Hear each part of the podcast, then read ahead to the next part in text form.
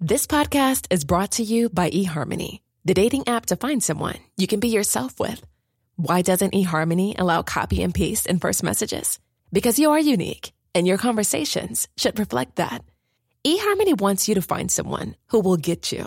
How are you going to know who gets you? If people send you the same generic conversation starters, they message everyone else.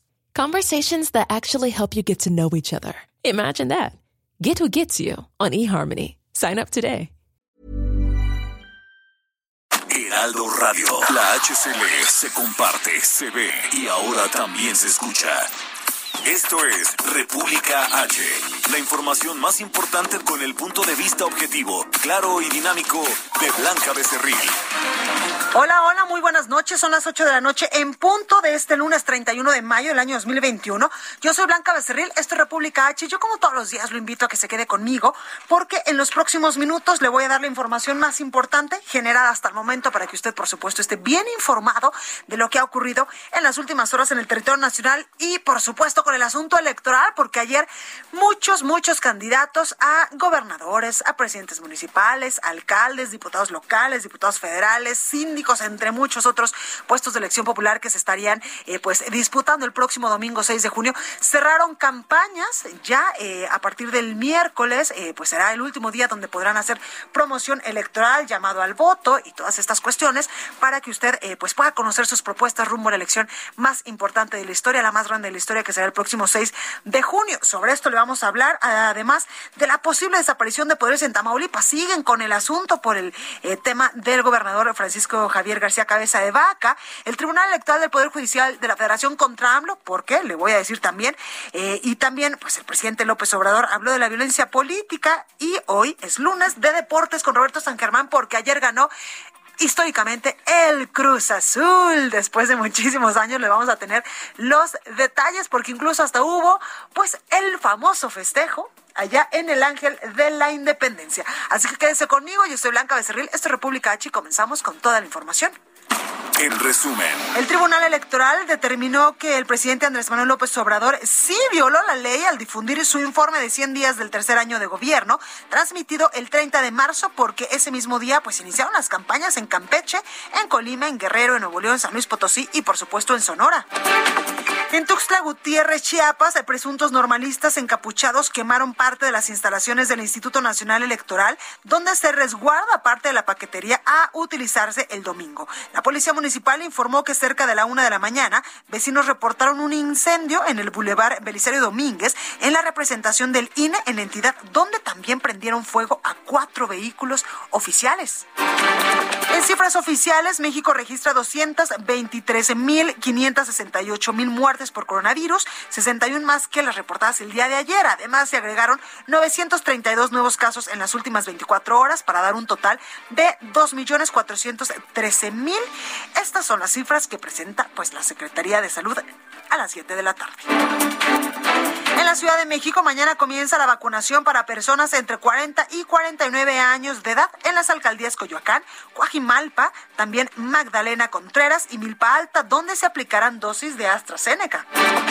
El avión presidencial se encuentra en California, allá en Estados Unidos, donde le darán mantenimiento y se prevé que regrese a México a finales de junio, pues se plantea que en él se traslade a los atletas que participarán en los Juegos Olímpicos de Tokio allá en Japón. Así lo informó el secretario de Hacienda Arturo Herrera, quien aseguró que la intención es evaluar las condiciones de la aeronave y establecer un nuevo precio, pues, pues otra vez está a la venta. Recorrido por el país. Y vámonos hasta Monterrey, Nuevo León con mi compañera Daniela García Midani. ¿Cómo estás? ¿Qué tal, Blanca? Muy bien, muy buenas noches. Pues eh, se cierran las campañas electorales ya en los próximos días y la Comisión Estatal Electoral de Nuevo León presentó un protocolo donde van a verificar las características de seguridad en la documentación electoral en preparación a este domingo 6 de junio. La autoridad busca comprobar que las medidas de seguridad de las boletas, las, las actas electorales y el líquido indeleble que se utilizará son confiables, de calidad y conforme a las especificaciones técnicas para evitar falsificaciones. El protocolo que indica el Consejo General de la Comisión pues seleccionará, eh, se, seleccionará mediante un procedimiento sistemático dos muestras aleatorias simples de cuatro casillas para cada distrito electoral se verificará en cada una de las comisiones municipales electorales en sesión extraordinaria y previo a la entrega de los paquetes electorales a los presidentes de casilla, se revisará conforme a las muestras aleatorias, boletas y actas en las primeras cuatro casillas de la primera muestra. Y en el caso de Monterrey Blanca, que cuenta con más de un distrito electoral, se realizarán seis muestras aleatorias para obtener una casilla en cada uno de los seis distritos que comprenden la capital del estado. Eh, ya se hizo la selección de casillas donde se llevará a cabo esta verificación de la documentación electoral y posteriormente se llevará a cabo otra verificación el día de la jornada electoral. Se elegirá una casilla por parte de las comisiones municipales para revisar una boleta de cada elección, un acta de la jornada electoral y un acta de escrutinio, así como cómputo de casillas correspondientes a cada elección, que recordemos, en Nuevo León se disputa la gubernatura, varias todas las alcaldías y las diputaciones locales. Así que bueno, esto es lo que se ha preparado al menos en cuanto a las medidas de seguridad que se tienen preparadas para este día de las elecciones este domingo, Blanca. Claro. Oye, eh, mi Dani, ayer hubo cierres, ¿verdad? De todos los candidatos. Ayer únicamente se llevó el cierre de campaña de Samuel García, tuvo un evento en la Arena Monterrey donde estuvieron pegando calcamonías en los vehículos, amenizando con algunos grupos de rock locales. Adrián de la Garza, el candidato de PRI PRD, no tendrá un cierre de campaña debido, pues él dice, a los temas de salud, da prioridad a cuidar la salud de los habitantes de Nuevo León. Clara Luz Flores Carrales tendrá su cierre de campaña mañana en el, no, en el estadio universitario, discúlpame Blanca, estará un grupo de música norteña y el miércoles se llevará a cabo el cierre de campaña del candidato del PAN, Fernando Larrazábal, también con un grupo de música norteña. Pues ahí lo tenemos. Muchísimas gracias, mi Dani, y ya te veo allá el próximo domingo porque estaremos eh, pues apoyando a todo el equipo del Heraldo Nuevo León en la eh, pues en la cobertura de este próximo 6 de junio rumbo a la elección más importante de la historia. Mi Dani, cuídate mucho. Igualmente, Blanca, te esperamos por acá. Muy buenas noches. Gracias. Oye, vamos hasta Veracruz con mi compañero Juan David Castilla. Juan, buenas noches. ¿Qué nos tienes? Muy buenas noches, Blanca. Te saludo con gusto también a toda la gente que nos escucha. Informarte que Javier Castillo Viveros, presidente municipal de Altulucero, Veracruz, fue detenido por policías estatales señalado del delito de portación ilegal de arma de fuego. Esto ocurrió, Blanca, la mañana de este lunes 31 de mayo mediante un operativo que realizó la Secretaría de Seguridad Pública de este estado en dicha demarcación de la zona central de la entidad, a unos 41 kilómetros de Jalapa, la capital del estado. De acuerdo con el reporte policiaco, en primera instancia fue arrestado otro sujeto, a quien le decomisaron una camioneta y tres millones de pesos en efectivo, dinero que podría ser utilizado para la compra de votos ante la cercanía de la jornada electoral del próximo domingo 6 de junio. Decirte también que durante la revisión de rutina, le decomisaron armas de fuego, por lo que fue esposado y subido a una patrulla de la Policía Estatal. Cuando los servidores públicos llevan a cabo estas acciones, se presentó el alcalde de Alto Lucero, quien manifestó que la camioneta era de su propiedad, por lo que también fue esposado y trasladado al cuartel de Heriberto Jara Corona, mejor conocido como San José, mismo que se encuentra en Jalapa, la capital del estado. Además, de acuerdo con versiones de los elementos de seguridad, el funcionario municipal echó la camioneta a los servidores públicos, otra razón por la cual fue detenido. Decirte que el presidente municipal sería liberado debido a que cuenta con fuero constitucional. Sin embargo, la persona, la otra persona, sería puesta a disposición de la Fiscalía General del Estado. Además, el operativo policiaco se realizó luego del reporte ciudadano los números de emergencia por detonaciones de arma de fuego en dicha zona centro de la entidad veracruzana. Este es el reporte, Blanca. Muchísimas gracias, Juan. Excelente noche, hasta luego. Hasta luego. Y vámonos a Jalisco con mi compañera Mayeli Mariscal. Mayeli, ¿cómo estás? Hola, ¿qué tal, Blanca? Muy buenas noches. Buenas noches también a todo el auditorio. Una buena noticia, la tarde de este lunes ya fue localizado el menor Brian de 11 años que fue reportado hace 22 días como desaparecido en el municipio de Tonalá. Sus familiares habían señalado a una persona, Gustavo N., quien fue encontrado al momento de que se localizó al menor, esto en el municipio de Zapopan, en la plaza justo de Tezistán, y en ese lugar pues fue puesto a disposición de las autoridades. Esta persona, eh, Gustavo N., eh, fue eh, puesto ya a disposición de la Fiscalía del Estado y cuenta con antecedentes también en abuso sexual infantil y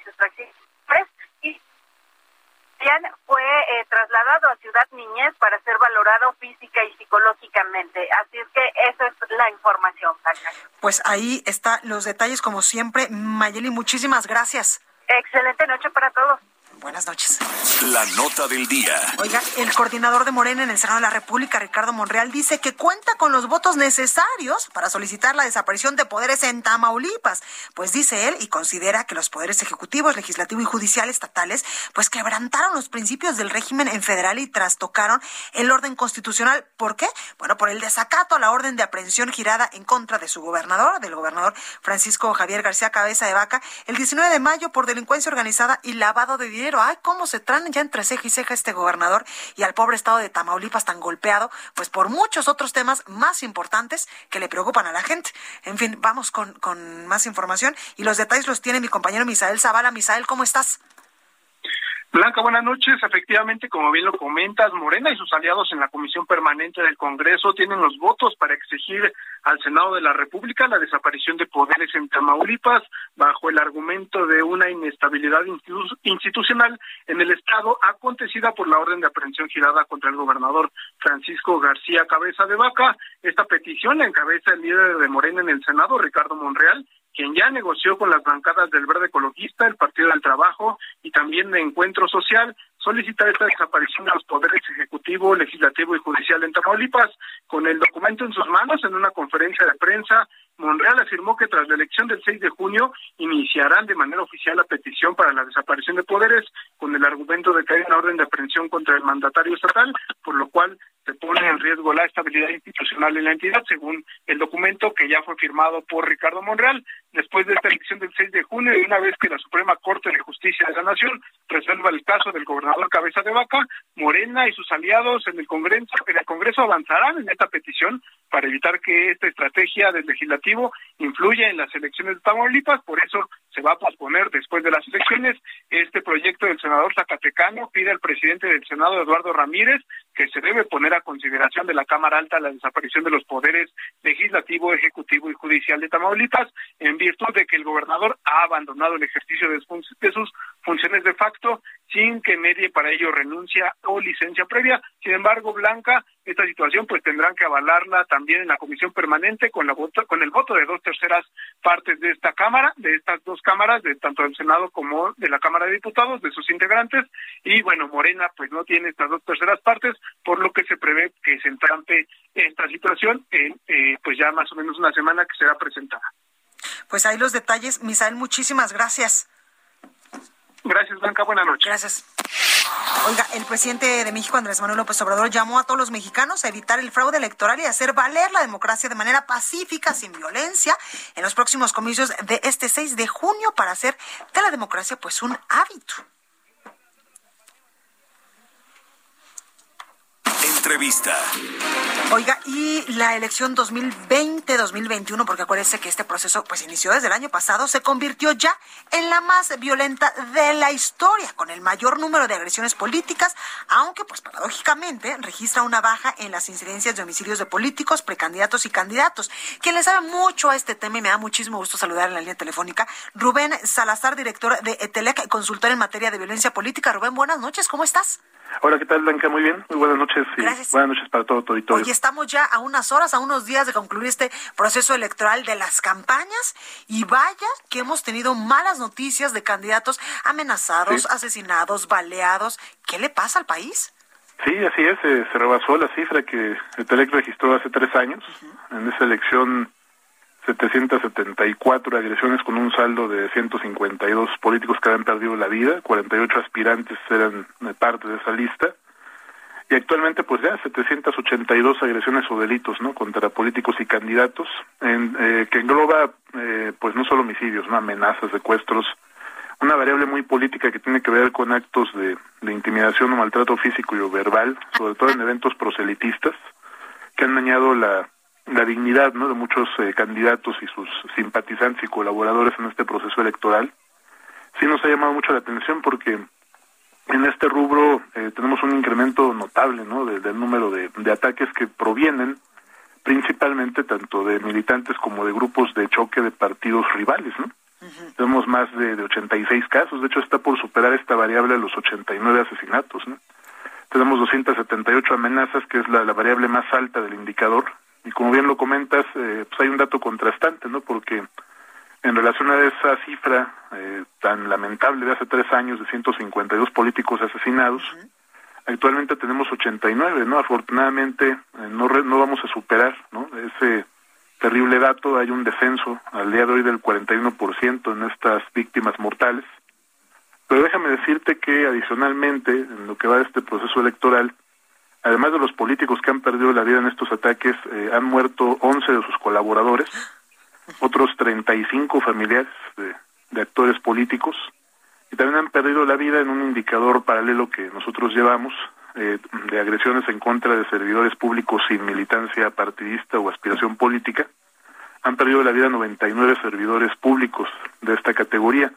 De ellos solamente dos tenían relación directa con el proceso electoral, que son dos eh, funcionarios electorales asesinados, un capacitador del INE en Fresnillo, Zacatecas, que perdió la vida en un, en un ataque mientras realizaba su, se realizaba su trabajo en, esa, en ese municipio, y otro consejero municipal de Lople de Tlaxcala, que también fue asesinado de forma artera. Entonces, eh, solamente dos de estos 99, aunque hay varios mandos de seguridad ¿no? del orden estatal y municipal en esta lista de 99 servidores públicos sin militancia. Entonces tenemos una lista fatal de 234 víctimas, ¿no? ligadas ya sea a la política o al servicio público, pero sí, en lo que se refiere solo al rubro de políticos, un descenso del 41% en relación a hace tres años, lo cual de alguna manera sí estaría reflejando que funcionó la estrategia, que se enfocaron básicamente tanto autoridades federales, principalmente estatales, en eh, brindar protección a la integridad ¿no? de muchos candidatos y candidatas que, estaban enfrentando alguna situación de amenaza u otro tipo de agresiones ¿no? que atentaban en contra de su integridad física y o psicológica. Y esto lo demuestra el comportamiento mensual. ¿no? En marzo tenemos solo nueve víctimas, nueve políticos que perdieron la vida en, en ataques respecto a los 15 que tuvimos en abril. Entonces, eh, pues en ese sentido, me parece que el dato es destacable. Eh, se logró detener ¿no? esta tendencia que, parecía no tenía eh, freno ¿no? De, de tanto de políticos como de candidatos y aspirantes. De hecho, de esos 89 políticos siguen siendo 35 aspirantes y candidatos. De estos 35, por ejemplo, eh, 13 ya eran candidatos con registro ante sus partidos y hay 22 aspirantes. Ahora bien, hay dos datos para rápido tener este comentario que me parece van a marcar esta elección. El primero, que la mayoría de las víctimas, tanto de delitos globales como de asesinatos, el 75% de ellas eran opositoras a los gobiernos de los estados. Justo Me parece relevante este era lo que habíamos platicado de cuál es el modus operandi de por qué los estaban matando, amenazando o asesinando o, baleando literalmente o metiéndoles varios uh Es justo por esto porque también hay muchos casicascos en muchos en muchas partes de la República Mexicana y evidentemente nadie quiere perder el poder.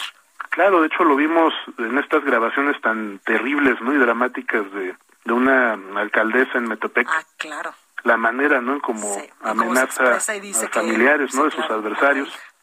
Y el otro dato central, Blanca, es que el, de estas 782 agresiones, tenemos un total de 737 víctimas y el 35% de ellas son mujeres.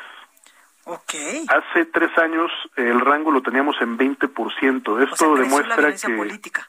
Sí, exacto, que la participación de la mujer ha sido recibida con violencia y esto me parece lamentable.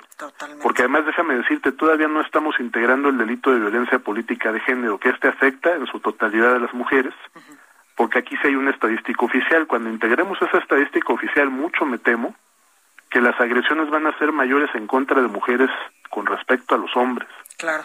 Y este es un dato, me parece, que va a marcar esta elección la alta cantidad de mujeres que han sido recibidas en este marco de violencia después de estas reformas de paridad que han permitido una participación paritaria. Se les está agrediendo, además es una violencia diferenciada, afecta mucho más a las mujeres, que hay mayor discriminación, hay una sociedad patriarcal que sigue presente y eso añádele estos casicazgos cuando es una mujer pues le cierran el paso por ser mujer, aquí ya por un tema de género. Entonces ese me parece que es otro de los de los hechos que van a marcar. ¿no? Totalmente este de acuerdo contigo, Rubén. Rubén Salazar, director de Telec Consultar en materia de violencia política. Muchas gracias por estos datos, por habernos acompañado durante pues todos estos meses, estas semanas, dándonos pues puntualmente cómo íbamos en la violencia política, que ojalá pues en los próximos procesos electorales y en el 2024 que se viene otra muy grande, pues no estemos ni siquiera hablando porque no no va a haber casos. Esperemos, esperemos. Correcto. Que, sí, eso es lo que esperamos, estimada Blanca. Muchísimas gracias, Rubén. Cuídate mucho. Un abrazo. Igualmente. Oiga, y el presidente López Obrador lamentó que en Estados Unidos pues no haya tomado en serio la petición de frenar el financiamiento a grupos opositores. Esto, por supuesto, ya en otros temas, ya en temas no electorales. Francisco Nieto nos tiene la información. Francisco, adelante. Blanca, ¿qué tal? Muy buenas noches. Hoy el presidente Andrés Manuel López Obrador en su mañanera lamentó que Estados Unidos no haya tomado en serio la nota diplomática enviada por México para que eviten financiar a grupos políticos opositores a la 4T. Dijo que, bueno, agregó que se seguirá insistiendo en que para este tipo de financiamiento desde la Embajada de Estados Unidos en México. El mandatario explicó que es público y notorio y estas organizaciones eh, y se refirió y, se refirió a, a, grupos opositores eh, como la de Mexicanos contra la Corrupción estén entregados en hacer campaña. Adelantó que este tema no será parte de la agenda de trabajo de la próxima semana con la vicepresidenta de Estados Unidos, Kamala Harris, pero eh, insistió en que será un tema que, pues desde la Embajada de México, desde la Cancillería Mexicana, estará señalando para que, pues, eh, eh, los presidentes no estén financiando, pues, los estadounidenses a grupos opositores que no ven con buenos ojos a la 4T. Pues es parte de lo que sucedió el día de hoy, Blanca, en la mañanera. Muchísimas gracias, Francisco. Oye, una pregunta. ¿El presidente dará mañaneras eh, ya cuando estemos eh, pues en este periodo de reflexión rumbo al 6 de junio, es decir, jueves y viernes? ¿Les han dicho algo? Sí, el presidente seguirá dando sus conferencias de prensa habituales. Hoy en la mañana también el presidente pidió a los representantes de los medios de comunicación que vamos todos los días a Palacio Nacional que eh, pues evitemos hacer este tipo de preguntas, que no le preguntemos sobre candidatos, que no le preguntemos sobre partidos políticos, porque dijo jueves y viernes pues es el momento de, la pero sí va a haber mañanera. más importante, pero sí va a haber mañanera. Ah, pues ahí lo tenemos. Muchísimas gracias, Francisco. Buenas noches. Buenas noches. Oiga, ¿y cómo va el caso de Florian Tudor? Bueno, pues obtuvo ya una suspensión que impide su incomunicación, deportación y expulsión o extradición a Rumania. Diana Martínez nos tiene la información. Diana, adelante. Así es, Blanca, buenas noches. Pues el presunto líder de la mafia rumana, Florian Tudor, obtuvo una suspensión que impide su incomunicación, deportación, expulsión y extradición. Eh, Tudor, quien fue detenido desde el jueves pasado en el edificio sede de la Fiscalía General de la República, promovió otro amparo. Eh, el juez segundo de distrito en materia penal en la Ciudad de México le concedió la medida contra esos actos o cualquier otro que esté prohibido en la Constitución. Desde el viernes pasado, otro juez federal ya había frenado la extradición de Tudor, eh, quien es requerido por el gobierno de Rumania por los delitos de tentativa de homicidio agravado, eh, delincuencia organizada y extorsión. El juez décimo de distrito en materia administrativa le concedió una suspensión de plano el, el viernes para que no sea entregado a las autoridades de ese país. Además, ese impartidor de justicia se declaró incompetente, por lo que el caso fue turnado al juez segundo de distrito de amparo en materia penal en la Ciudad de México quien ya admitió la demanda. Pues ahí los datos importantes. Oiga, y en temas de salud, ¿cómo va la evolución del coronavirus en la capital del país? La información la tiene Gerardo Suárez. Gerardo, ¿cómo estás? Muy bien, muy buenas noches, Blanca. En México se acumularon 223.568 muertes confirmadas por COVID-19, es decir, que hoy se reportaron 61 nuevas defunciones en comparación con el día de ayer. Y bueno, también se acumulan dos millones, poco más de 2.5 millones de casos confirmados de coronavirus. Las autoridades en esta conferencia diaria sobre COVID-19 reportaron que se observa una disminución de 5% en los contagios de la semana 20 de este año, que transcurrió del 17 al 23 de mayo en comparación con la semana previa. Y eh, bueno, en la ocupación hospitalaria está al 12% en las camas generales y 13% en las camas con ventilador. Sobre la vacunación contra COVID-19, el subsecretario Hugo López Gatel refirió que ya hay 21.7 millones de personas que han recibido al menos una dosis de vacuna contra COVID-19. De estas, 12.4 millones ya tienen su esquema completo de vacunación contra el virus SARS-CoV-2. Finalmente, en esta conferencia vespertina blanca se habló, se habló del Día Internacional contra el tabaco y pues se hizo un, eh, bueno, se nombró al Palacio Nacional como un espacio 100% libre de humo de tabaco y de estos dispositivos electrónicos llamados vapeadores, así que pues en ningún espacio, en ningún área del Palacio Nacional se podrá eh, usar vapeadores o consumir algún producto del tabaco. Esa es la información que te tengo, Blanca. Gracias, Gerardo. Cuídate mucho. Gracias, buenas noches. Buenas noches. Oiga, ¿y qué ha pasado con el avión presidencial? Bueno, pues el secretario de Hacienda, Arturo Herrera, confirmó que el avión viajará a Estados Unidos para su mantenimiento y al regresar trasladará a los atletas mexicanos a los Juegos Olímpicos de Tokio 2021.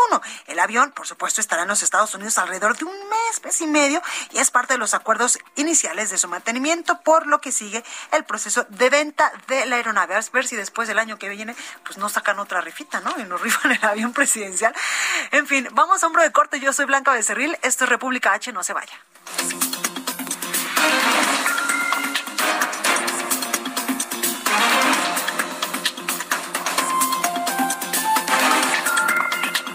Continúa escuchando a Blanca Becerril con la información más importante de la República en República H.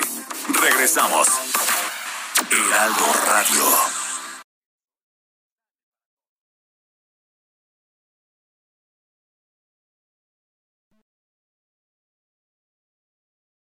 Heraldo Radio. Estamos de regreso con la información más importante de la República en República H, con Blanca Becerril, transmitiendo en Heraldo Radio. Ruta 2021, la ruta hacia las elecciones presenta. Entrevista. Oiga, y me da mucho gusto saludar en línea telefónica a Rafael Álvarez Escarcega. Él es candidato de Morena a la presidencia municipal por Apizaco en Tlaxcala. Muy buenas noches, candidato. ¿Cómo está? Muy buenas noches, Blanca. ¿Cómo están? Saludos a tus radioescuchas aquí pendiente a su invitación de esta gran entrevista. Muy buenas noches. Oiga, candidato, cuénteme, ya hizo cierres de campaña, cómo le fue en la campaña, qué le dice la gente, qué le pide la gente, qué necesita cambiar allá en Apizaco. Ah, caray, ¿qué me dice la gente? Creo que la gente tiene mucha esperanza del cambio. Está muy contenta de que podemos hacer el cambio en este 6 de junio. Hay esperanza y sueños que se pueden hacer. Y eso es lo que me da mucho gusto y cada, cada día están sumando más amigos y más amigos. ¿Y en la campaña cómo le fue? Excelente, el caminar con la gente es algo padrísimo porque ves de cerca los problemas que tenemos en, la cabecera y en las comunidades que están muy abandonadas y la idea pues es hacer un plan en base a eso. Totalmente. Oiga, candidato, usted es empresario. ¿En qué momento le da la cosquillita de irse del otro lado y andar en la política? pues mira, eh, al ver la inseguridad, los problemas que hay, como ciudadanos tenemos el, el chance, como decimos, la oportunidad de hacer un cambio, no debe ser uno político. Y en base a la experiencia que tenemos en la administración, tenemos una visión empresarial para que lo permite hacer una estructura, una visión y objetivos y resultados. Yo creo que eso es nuestra fortaleza. Totalmente. Oiga, eh, candidato, hay muchos problemas en Apizaco. Uno de ellos es la seguridad. ¿Cuál es su propuesta en esa materia? Nuestra seguridad aumentará, porque estamos en un problema, la verdad, difícil. Claro. Trabajé en manos de una mujer totalmente capacitada para el puesto, ya que creo en el respeto y la integridad, capacidad y profesionalismo de cada mujer. En colaboración de los policías, también los capacitaremos, los fomentaremos el respeto y tolerancia entre el personal y los, y los ciudadanos. Les brindaremos todo lo que se requiera en uniformes, herramientas dignas también implementaremos, implementaremos perdón, más cámaras en puntos estratégicos de la ciudad.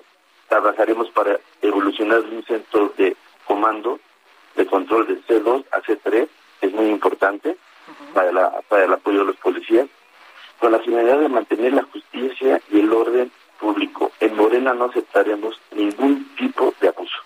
Y el acercamiento social de los policías con la sociedad es muy importante. Claro. Claro. Oiga, eh, candidato, eh, cuénteme también, he leído eh, pues su propuesta sobre obra, obra de alto impacto. ¿De qué va? La obra, la obra de alto impacto es, es muy importante, independientemente de la, de, de la que hagas como municipio. Gestionaríamos tres, cuatro obras de impacto. Una es la central de abastos, que no tenemos y reforzaremos el comercio, techar la plaza de toros, la cual eh, apoyaremos a los comerciantes hoteleros, restauranteros. Implementaremos también un proyecto que es las, ah, perdón, las manos emprendedoras y también haremos un circuito de ciclopistas y el techo que, que el, puente que pasa entre Guamantla y Pisaco es el paso el, a, la, altura de las vías. Ese es también algo muy importante. Claro. Oiga, el candidato, también quiero preguntarle si el voto de los ciudadanos este próximo 6 de junio le favorece. ¿Qué es lo primero que haga, por ejemplo, en sus 100 días de gobierno? Ah, ok. Lo que hagamos primero es rebasar todos los impuestos altos que tenemos, que es la agua, el predial, las licencias de funcionamiento, la clasificación de la obra, la impactaron todo luego, luego la obra, la obra de que tenemos asignada para este año. Es, es muy importante que apliquemos luego lo que es inseguridad. Eso es lo que vamos a bajar y, lo que te dije, bajo, bajar los impuestos de lo que te comenté, porque la ciudadanía está muy, muy, muy enojada de eso. Sí, totalmente, porque además, o sea, después de que venimos de un momento pues complicado en asuntos de, de pues de coronavirus, donde incluso pues mucho tiempo estuvimos confinados, la economía es algo de lo que se vio sumamente eh, pues afectado, ¿no? Exactamente, fíjate que aquí hay mucha muchos problemas ahorita con la activación económica. Por eso queremos reforzar a todo el comerciante con estas reducciones que aumentaron muchísimo y en tiempo de COVID, imagínate, está mal. Entonces, esa es la primera acción que vamos a hacer, independientemente de lo que te dije, atacar la inseguridad. Totalmente. Pues ahí lo tenemos. Eh, estoy hablando precisamente con Rafael Álvarez Escarcega, candidato de Morena a la presidencia municipal por Apizaco en Tlaxcala. Muchísimas gracias por esta comunicación. Mucha suerte porque ya viene el día de y eh, pues ya después andaremos hablando si es que el, voto el voto le favorece el eh, candidato para que nos diga pues cómo ah, toma las riendas de este municipio importante, importante allá en Tlaxcala. Sí, muchísimas gracias. Cuando gustes, es un honor esta, este tipo de entrevistas a nivel nacional. Y pues ahora sí que los invito a, a los pacientes a este 6 de junio a ejercer su voto de manera libre y razonada, ayudar y hacer valer su decisión. Si ustedes me permiten trabajar en conjunto, vamos a reactivar a Pisaco. Finalmente, los invito a reportar cualquier tipo de suceso, suceso indebido durante el proceso de elección y que voten que voten con el corazón, no con un voto comprado. Totalmente, totalmente. Muchísimas gracias, candidato. Muchas gracias y buenas noches a todos. Gracias. Ruta 2021, la ruta hacia las elecciones presentó. Reporte vial. Oye, vamos a las calles de la Ciudad de México para ver cómo anda el tráfico, cómo anda eh, el asunto acá en la Ciudad de México con Israel Lorenzán. Israel, ¿cómo estás? Muchísimas gracias. Pues estamos muy atentos en materia vehicular, lo que ocurre en las calles. Y esta vez te tengo información para nuestros amigos que se desplazan a través de la zona del circuito interior, pero en el tramo que comprende la calzada general Ignacio Zaragoza y hasta la zona de Tlalpan. Y hemos hecho un recorrido importante y hemos observado una circulación totalmente aceptable. Ligeros asentamientos en carriles laterales, pero nada para pensar en abandonar esta importante vía para nuestros amigos que van con dirección hacia la zona de Avenida de los Insurgentes o más allá, hacia la zona de Miscuac.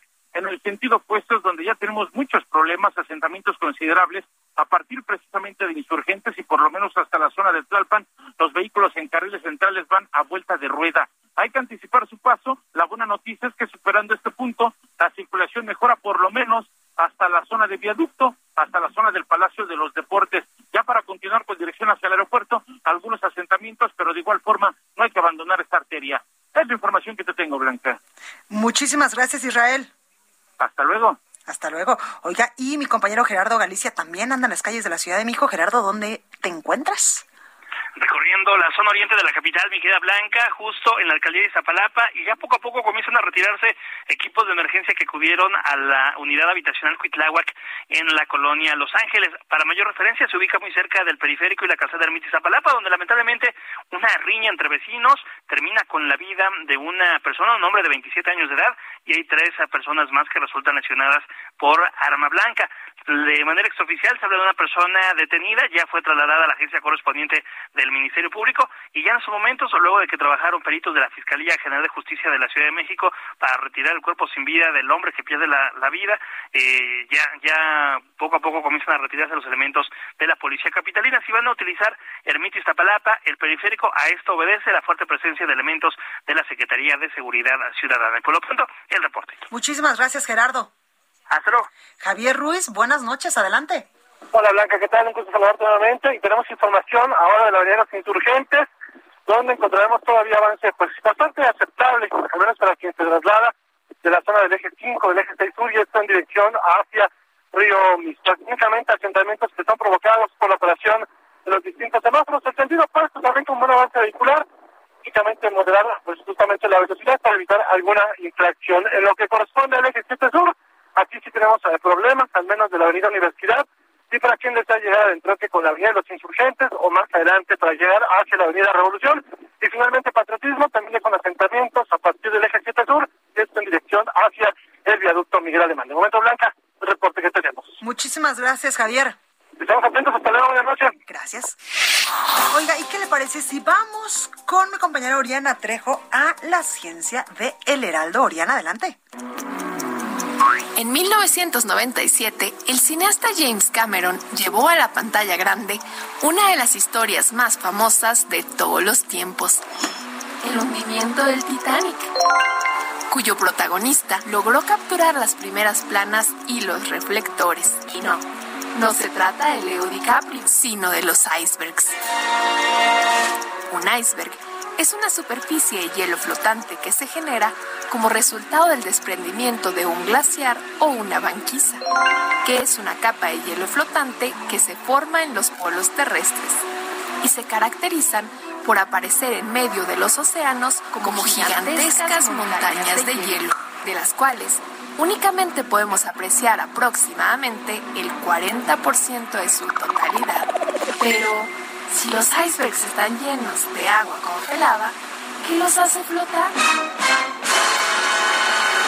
La respuesta la encontramos en el principio de Arquímedes, según el cual los cuerpos ligeros flotan sobre los densos. En el caso del hielo, su densidad es de alrededor de 920 kilogramos sobre metro cúbico, mientras que la del agua de mar es de aproximadamente 1030. Por dicha razón, Existe un porcentaje del iceberg que se encuentra sobre la superficie y otro que permanece sumergido. La Antártida es la fuente de los icebergs más grande del mundo, lo cual responde a sus bajas temperaturas, que en el fondo de los océanos alcanzan los 4 grados. En este valor, el agua llega a su punto de congelación y se dilata hasta formar gigantescos témpanos de hielo entre los que encontramos al iceberg A67, cuyo desprendimiento fue identificado por la Agencia Espacial Europea el 19 de mayo de 2021. Esta montaña helada posee una superficie de 4.320 kilómetros cuadrados, la cual triplica a la de la Ciudad de México y alcanza un tamaño de 170 kilómetros de largo y 25 de ancho convirtiéndose en el más grande que hemos observado a la fecha.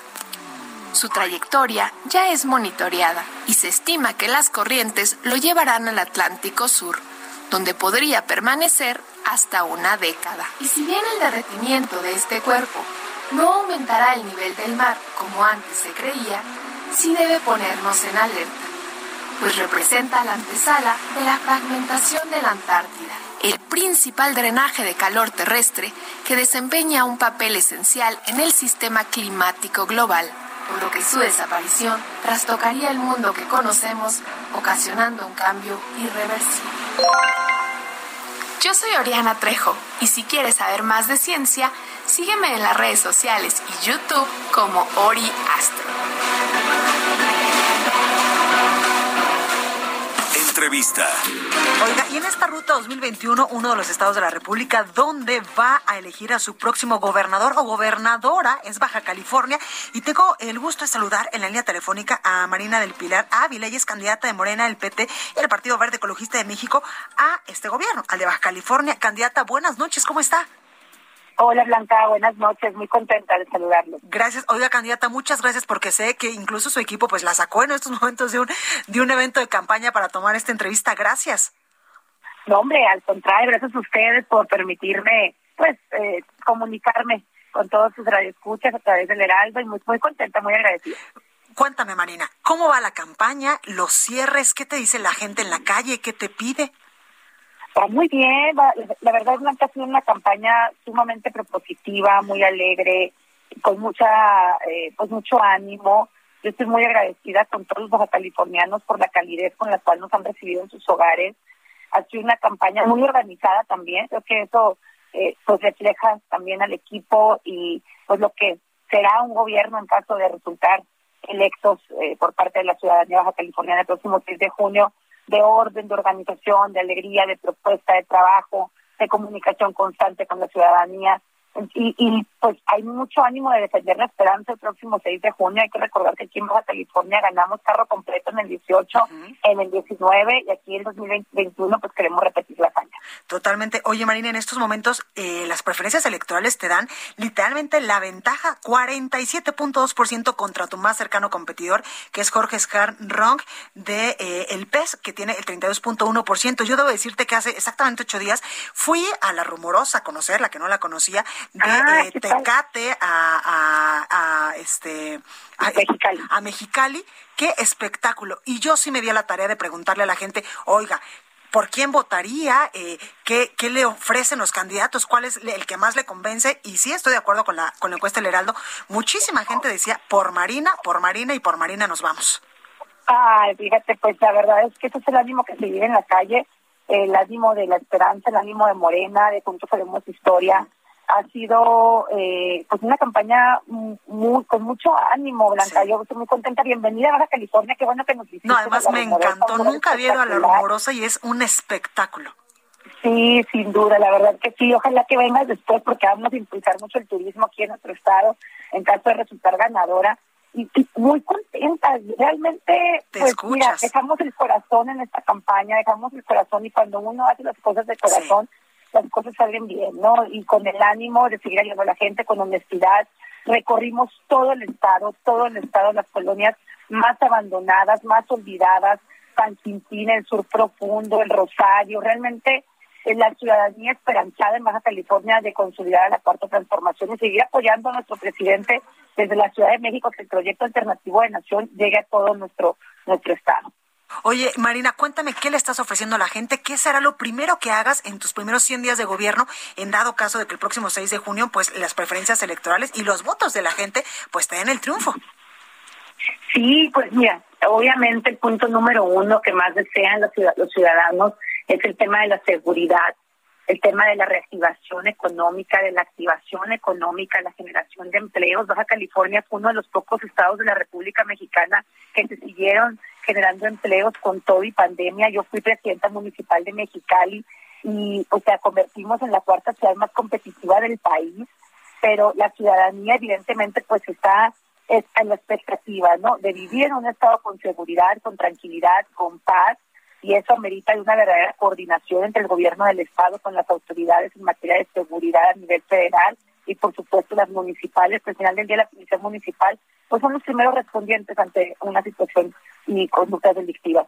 Y por supuesto también el tema de salud, creo que la pandemia vino a sacudirnos a todos y por supuesto los gobiernos somos los primeros en tener que reportar nuestra estrategia en materia de salud, infraestructura infraestructura hospitalaria en todo el estado, San Quintín, la zona este de Tijuana, San Felipe, en Mexicali, requieren un hospital general completamente nuevo, requerimos un hospital de tercer nivel en el estado, requerimos de seguir mejorando la infraestructura hospitalaria de los hospitales con los que ya contamos que están en un estado pues ya realmente eh, pues que requiere una intervención del gobierno federal y local y ahora sí que una coordinación entre los distintos niveles de gobierno para pues mejorar las condiciones de vida de los ciudadanos californianos. Totalmente. Oye, Marina, me da muchísimo gusto escucharte porque te escuchas literalmente contenta, agradecida con la gente eh, que has podido platicar con ella durante esta campaña. Oye, ¿y qué sientes que incluso pues otros partidos políticos, por ahí el PRI, ya anda pidiendo el voto para ti?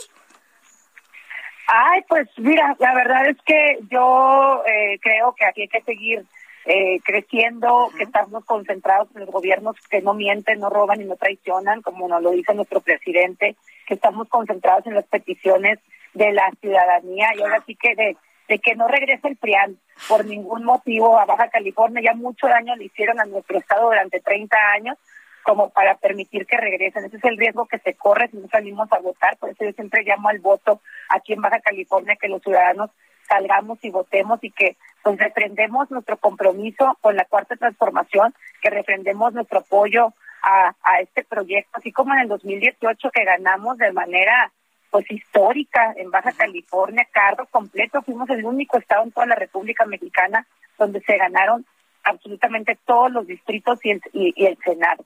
En el 2019 volvimos a hacer historia en Baja California con carro completo, gobernaturas, alcaldías, diputaciones locales, y ahora en el 2021, como tú sabes, pues fue un periodo, una gobernatura de dos años para empatarla con las elecciones intermedias. Y eh, pues nuevamente vamos a elegir ahora una elección concurrente, que es gobernador, diputados federales, eh, diputados locales y las cinco alcaldías del, del Estado. Pues ahí lo tenemos, Marina del Pilar Ávila, candidata de Morena, PT y Partido Verde a Baja California. Muchas gracias por esta comunicación y mucha suerte en estos últimos días ya que restan y el día de la elección sobre todo. Blanca, estoy a tus órdenes. Me va a dar mucho gusto recibirte en Baja California. Gracias por permitirme pues comunicarme a través de este espacio. Gracias al Heraldo también por sus eh, todas las invitaciones y las atenciones que se han tenido para con nosotros. Ya que estamos en Baja California listos para que el próximo domingo 6 de junio sigamos haciendo historia. Muchísimas gracias, Marina. Cuídate mucho. Eh, igualmente, un abrazo. Hasta gracias. Deportes con Roberto San Germán. Cruz Azul. Toda la vida de ti me burlé. Ya no era ni divertido verte perder. Y no la Cruz Azuleaste esta vez. El Santos fue el único güey. Cruz Azul. Por fin quedó campeón el pinche Cruz Azul. La neta ya era justo, pues pobre. ¡Qué barbaridad! La rola que nos acaban de poner. Robert, ¿cómo estás? Buenas noches, mi querida ya Blanca. Tenía mucho tiempo que no me decías, andas insoportable, desde que mis acereros, acereros andaban, invictos. Ahora sí, ahora sí andas súper insoportable por la cuestión de que tu Cruz Azul ya es campeón, ya se les hizo. Pensé que me iba a morir sin verlo. 23 años. Estamos escuchando aquí una parodia que le hicieron una canción de Cristian Castro, Los Tres Tristes Tigres, este sí, claro. trío de allá de Monterrey, de Nuevo León. Y bueno, hicieron esta parodia después de que Cruz Azul gana un título después de 23 años. Gana la Liga MX, ¿eh?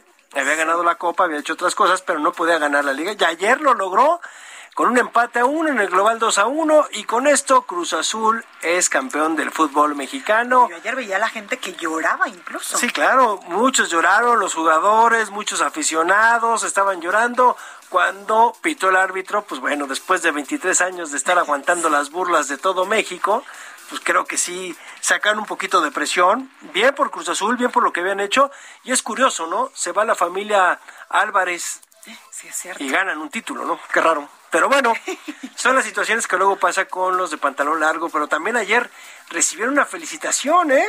No sé si supiste de ah, quién. A ver, espérate, vamos a escuchar qué les dice. Claro. Felicidades al Cruz Azul. Sí, vi los dos goles, buenos los dos goles. Incluso fue bueno el del Santos. ¿eh? Ya les tocaba. Fueron muchos intentos, ¿no? Y es muy importante en todo. En lo particular, en el deporte, en los negocios, en la política, la perseverancia, el no darse por vencido. Felicidades al Cruz Azul, se acabó el embrujo. Abrazos también a los de la Casa del Dolor Ajeno. Hasta las cuestiones de los embrujos y todo. ¿Y Aquí quien se sabe acabó. de perseverancia es el presidente. Después de 18 años, vela dónde está. No dirás de broma. Sí, sí, eh, pues sí, casi casi empezaron ellos dos juntos, ¿no? Qué malo eres.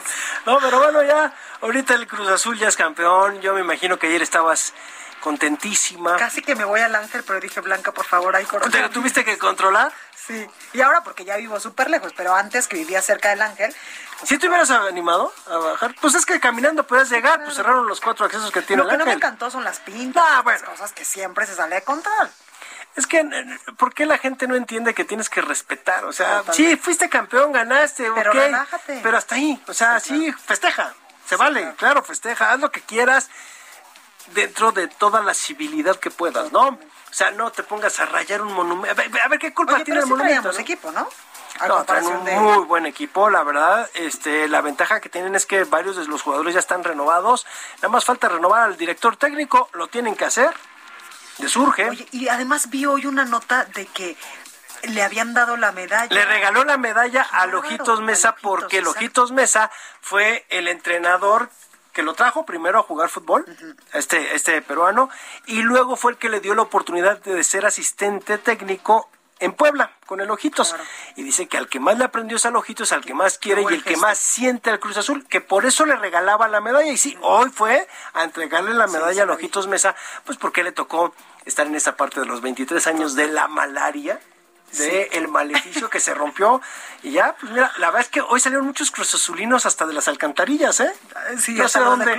Sí, sí, sí, de repente, ahora todo mundo es del Cruz Azul. También ya bájenle, por favor. Pero Yo bueno. por eso hoy estoy tranquila, mira, estoy sentada bien. Hoy no vine es que, pero bueno. tú le has ido a la América, Pumas, a Chivas, y ahora Cruz Azul, al que gane. En fin, muchas gracias, mi Robert, por estar mucho. con nosotros. Claro que sí. Oiga, yo soy Blanca Becerril, esto fue República H, yo les espero aquí el día de mañana en punto a las 8.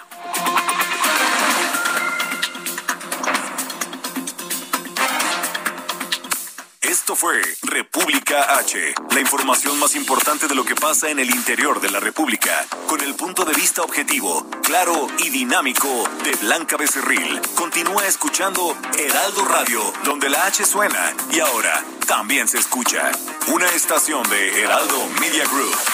Heraldo Radio, la HCL se comparte, se ve y ahora también se escucha.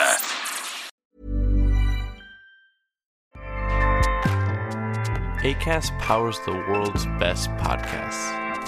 Here's a show that we recommend.